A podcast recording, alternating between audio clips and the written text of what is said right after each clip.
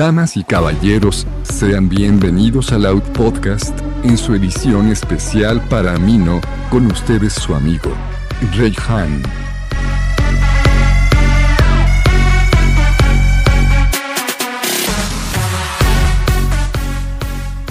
Estamos transmitiendo directamente desde la Ciudad de México para el resto del mundo en este que es el tercer capítulo del Out Podcast.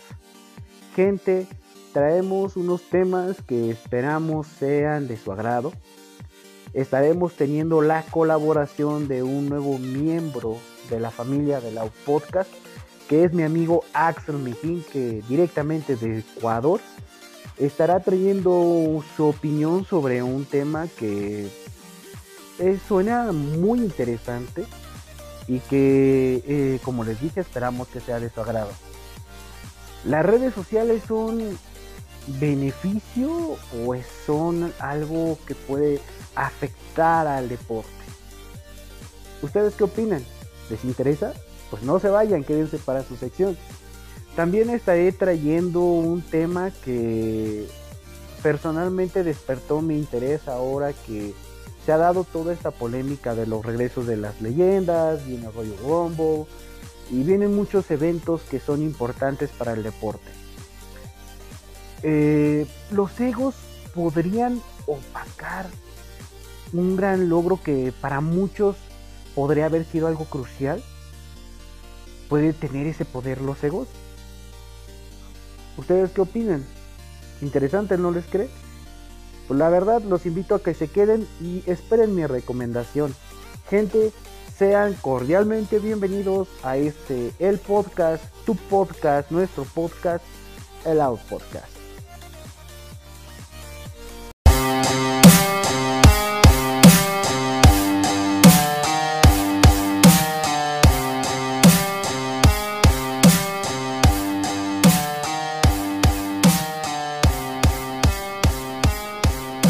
De aquí en adelante, hablaremos de lo que sea en cuanto a Pro Wrestling se refiere. Esto es, en opinión de...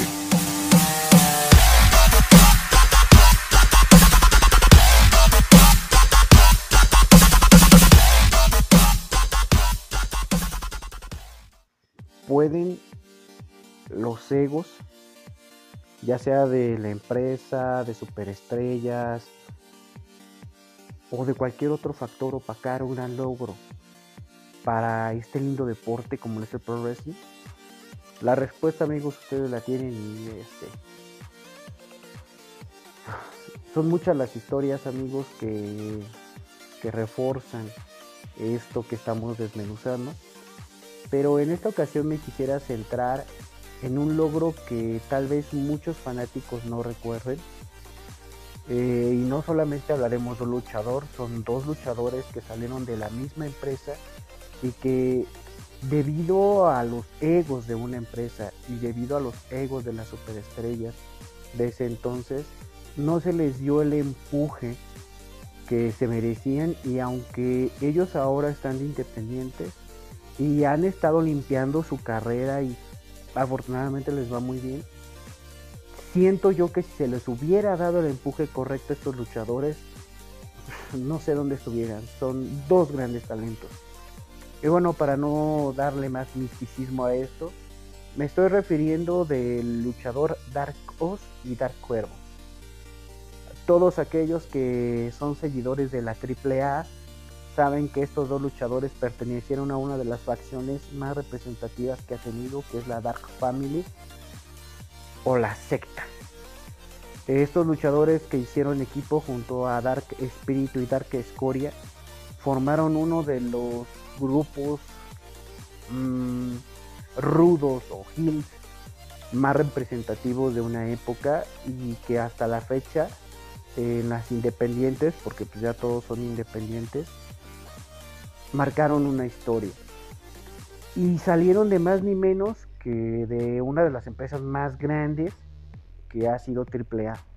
Estos luchadores tuvieron oro en sus manos, fueron campeones atómicos de la AAA, fueron campeones en parejas, pero lo curioso es que siempre se les mantuvo como grupo.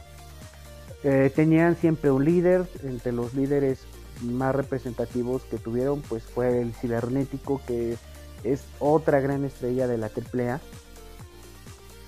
Y, bueno, ¿dónde encaja estos luchadores que les mencioné de Cuervo y Dios en, en, en los egos? ¿Cómo fue que ellos fueron atropellados?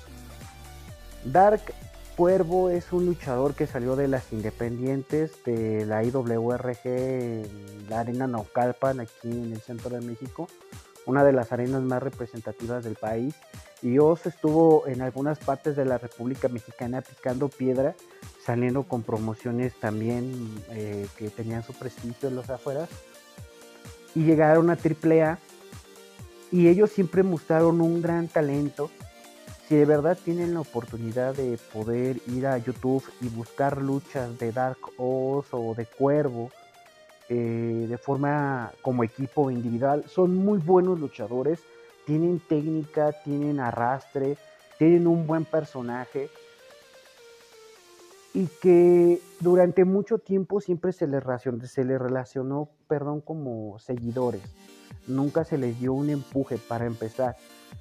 Y esto se debe a que en aquel entonces quien fue quien los descubrió, que fue el licenciado, licenciado Antonio Peña Herrada, vio gran talento en ellos y pues los tuvo ahí formando parte de la empresa. Pero siempre fue como que su personaje, como son personajes oscuros, daban un cierto sabor a lo que fue en algún tiempo el vampiro canadiense, el WCW o Sting también, no eran de los luchadores que al Antonio, que el licenciado Antonio Peña le gustara mucho, pero ellos fueron unos grandes talentos. Desde ese momento es cuando empieza. La AAA nunca, nunca estuvo de acuerdo con este tipo de personajes. Siempre le dio empuje a luchadores que eran más vistosos o que bailaban o que eran como Babyface. Eh, Triple A siempre se ha caracterizado por tener personajes eh, caóticos en el sentido de que o bailan o hacen stripper o hacen hacían muchas cosas, personajes payasescos. Algo así como lo que ahora ven con Truth, ahora con lo que ven con Street Profit o con lo que ven con otros luchadores que no son luchadores como tal, sino que dan más un tinte cómico. El licenciado Antonio Peña se enfocaba más a eso. Y digo, no es que esté mal, pero son dos grandes talentos. Incluso la cuarteta era muy, muy buena. Ellos los veías volar, lanzarse, poder ejecutar una llave. Y, eran muy completos. Y se les dio una gran oportunidad. Eh, ellos tuvieron la oportunidad de viajar a Japón. Escuchen este, este dato. Ellos tuvieron la oportunidad de viajar a Japón, a la antigua All Japan, a la que ahora conocemos como No Japan Pro Wrestling. Triple A ya había tenido algunas campañas en Japón, ya que una de sus triple manías, si no mal recuerdo, es la tercera triple manía, se llevó a cabo en Japón. Y ellos tuvieron la oportunidad de ir a luchar como, como equipo, como pareja, Dar Cos y Dar Cuervo, y participaron dentro de la empresa. Y ahí les va el dato que, no sé si muchos de ustedes sepan, pero ellos se enfrentaron a los actuales campeones en parejas que eran The Great Muta y Kenzo Suzuki. Estamos hablando de dos leyendas de Japón. Kenzo Suzuki ya había tenido el Águila Imperial, ya había tenido una campaña en AAA cuando formó parte de la Legión extranjera que estaba al frente de Conan el Bárbaro. Conan personalmente y para muchos otros eh, amigos conocedores del wrestling y muchas otras personas, Conan ha sido uno de los mejores heels o rudos que ha habido.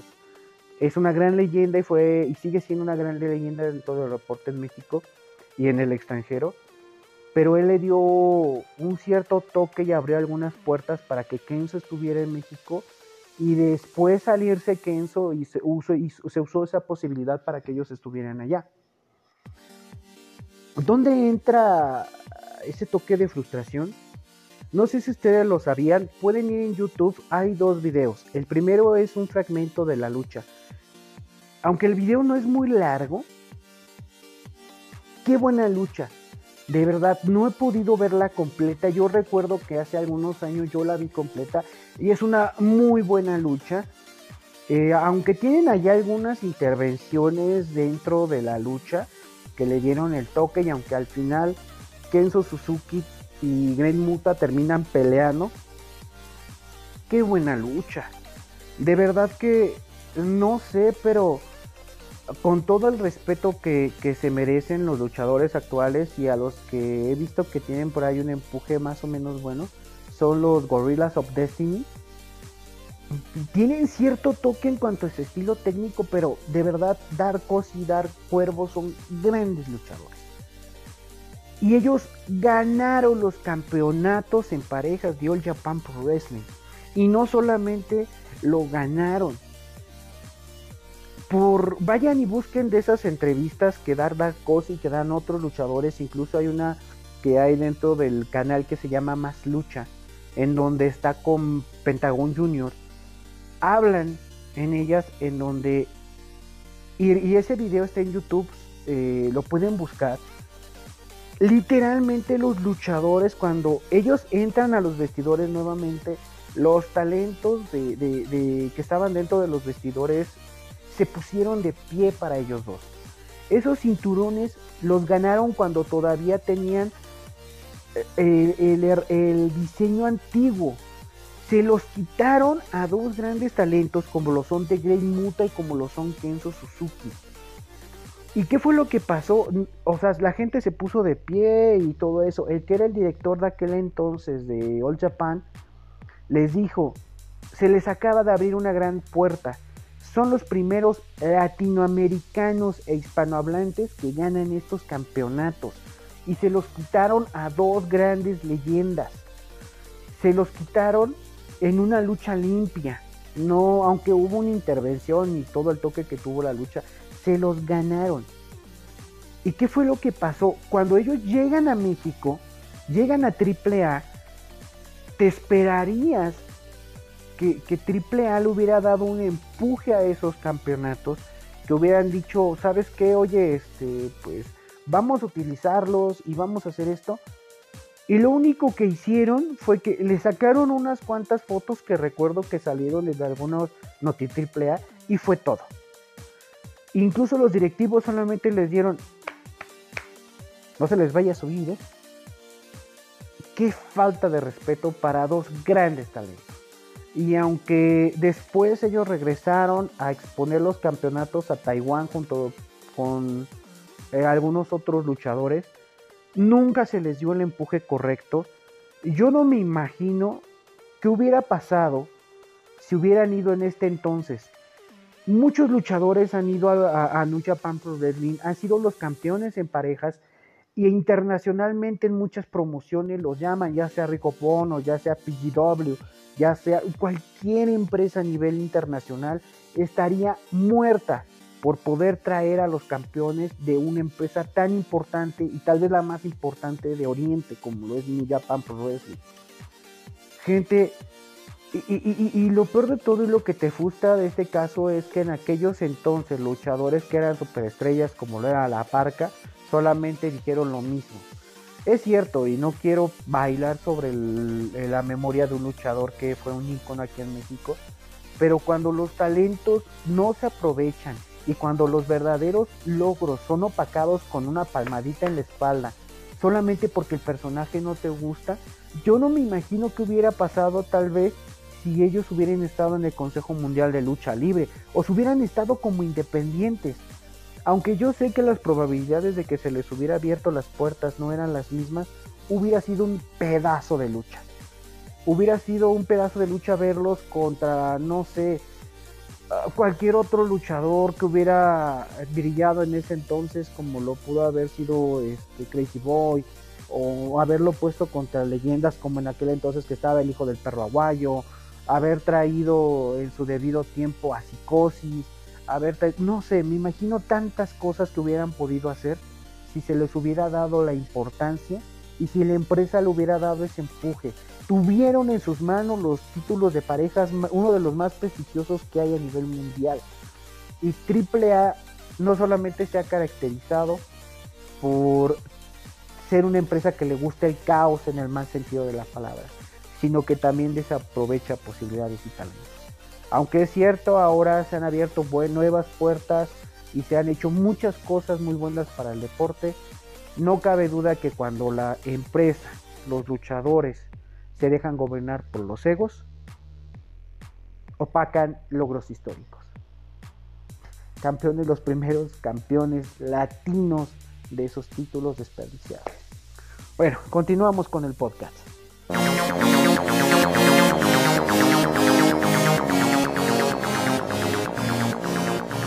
Esta es una sección en donde queremos escuchar tu punto de vista sobre este deporte que tanto amas. Esto es Desde las Gradas, en el Out Podcast.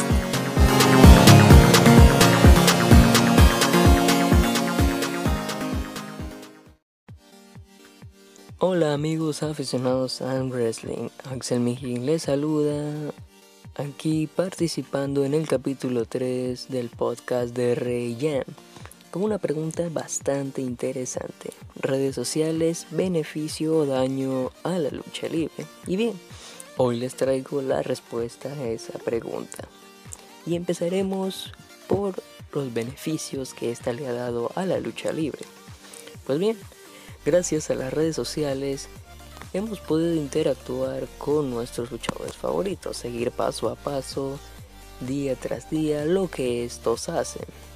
Ver desde cómo es un simple entrenamiento hasta el proceso de desarrollo de sus vidas o de sus personajes ya en el wrestling. Pero bien, otro punto de vista positivo a esto es que gracias a las redes sociales el wrestling se ha expandido de mejor manera, no solo para las empresas importantes como WWE y la ahora actual Elite Wrestling, sino para empresas como Ring of Honor, New Japan, la AAA en México, el Consejo Mundial de Lucha Libre, etcétera, etcétera. Pues bien, los beneficios a esta es que le ha ayudado a que más gente vea el producto de la lucha libre y se interese por el deporte, ya sea en practicarlo o en simplemente disfrutar de ver. Pero bien, ahora la lucha libre también las redes sociales le han dado algo de negatividad. ¿A qué me refiero con negatividad? Y es que como muchos de nosotros vemos a diario en los programas de WWE, All League y otras empresas, hay muchas hay muchos personajes a los que desarrollan de una gran manera, ya sea villanos o faces, aunque los faces esto los afecta menos, ya que ellos como son faces si se demuestran tal como son en las redes sociales, no les afectará en lo más mínimo, ya que su perfil en ese momento es de un face, de una buena persona.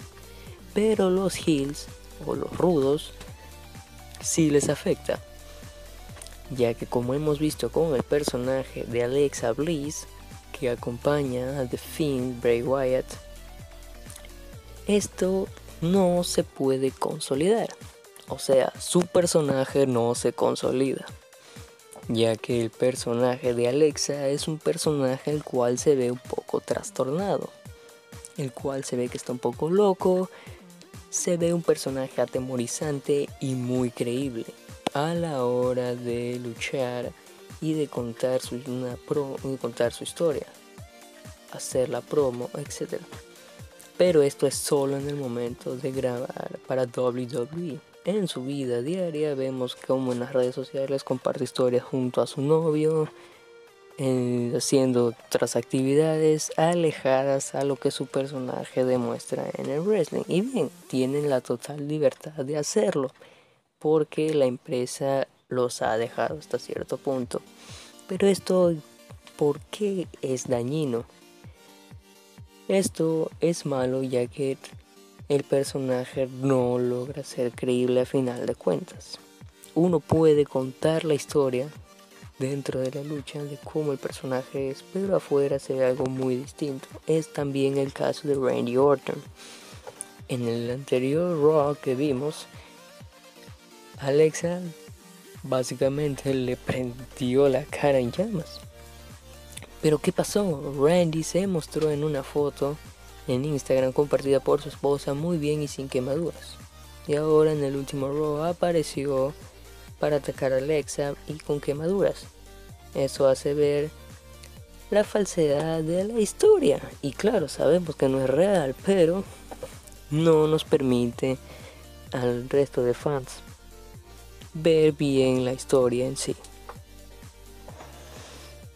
Bueno amigos, no sé qué opinen ustedes, yo les he dado un punto de vista algo rápido, algo tal vez que pocos comprenderán y otros no estarán de acuerdo. Pero es mi punto de vista, es como yo lo veo y es como se ha debatido o como yo lo he debatido con algunos amigos dentro de aficionados al wrestling. Pero bueno, esta ha sido mi participación el día de hoy. Agradezco porque me hayan escuchado y sigamos el resto del podcast.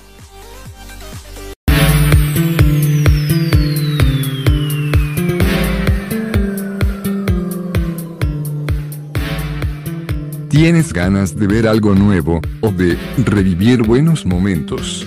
Out Podcast trae para ti la recomendación del día.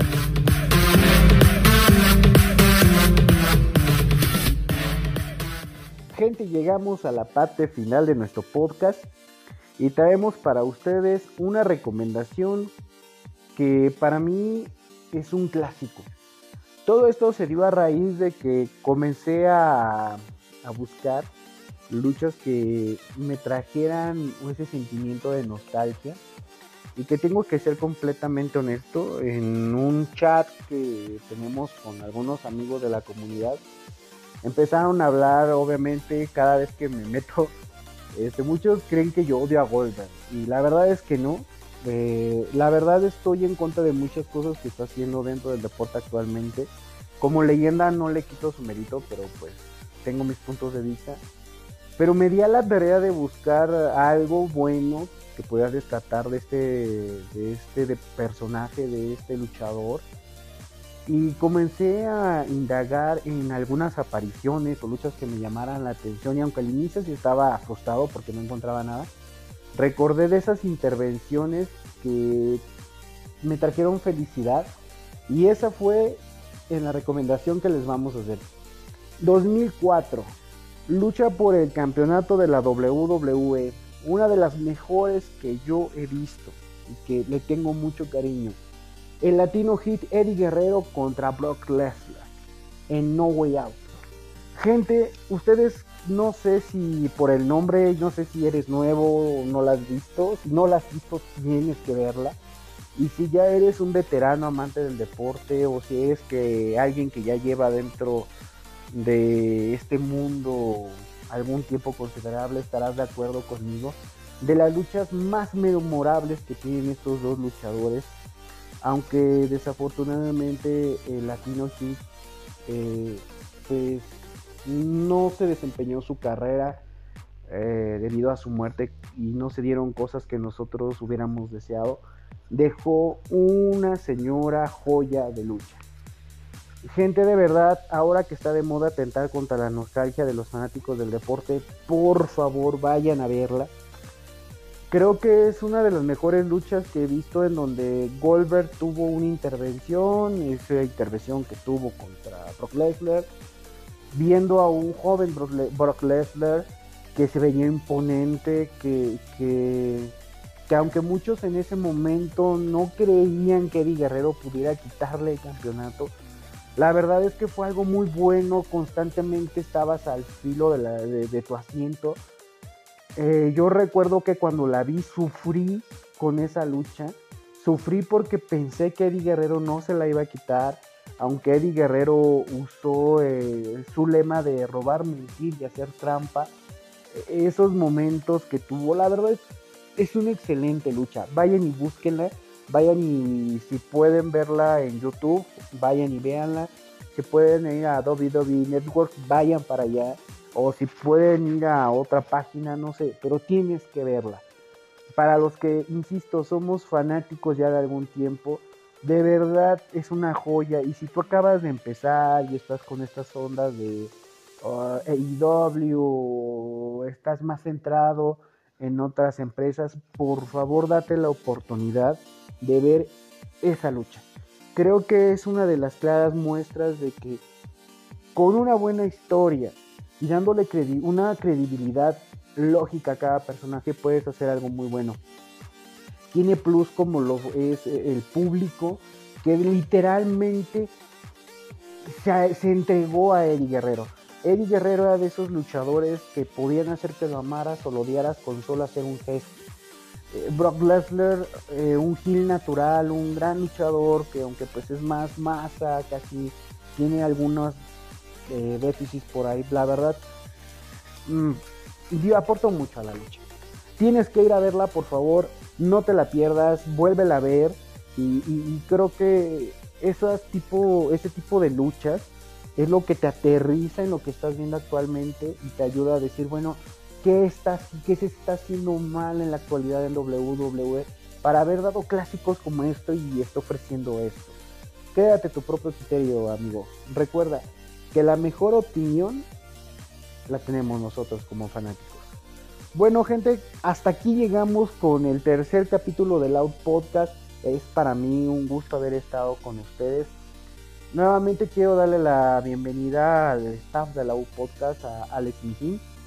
También tendremos una futura colaboración de otro colaborador que estuvo en el primer capítulo de la Podcast. Gente, pues no, no se diga más, yo me despido. Transmitiendo directamente desde la Ciudad de México. Este fue tu podcast, el podcast, nuestro podcast, el AO Podcast. Cuídense mucho gente, usen cubrebocas.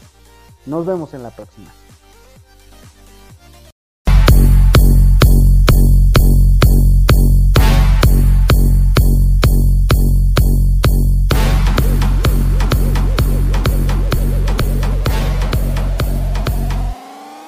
Por ahora, hemos terminado, pero prometemos regresar con más de lo que a ti te gusta. Esto fue el Out Podcast.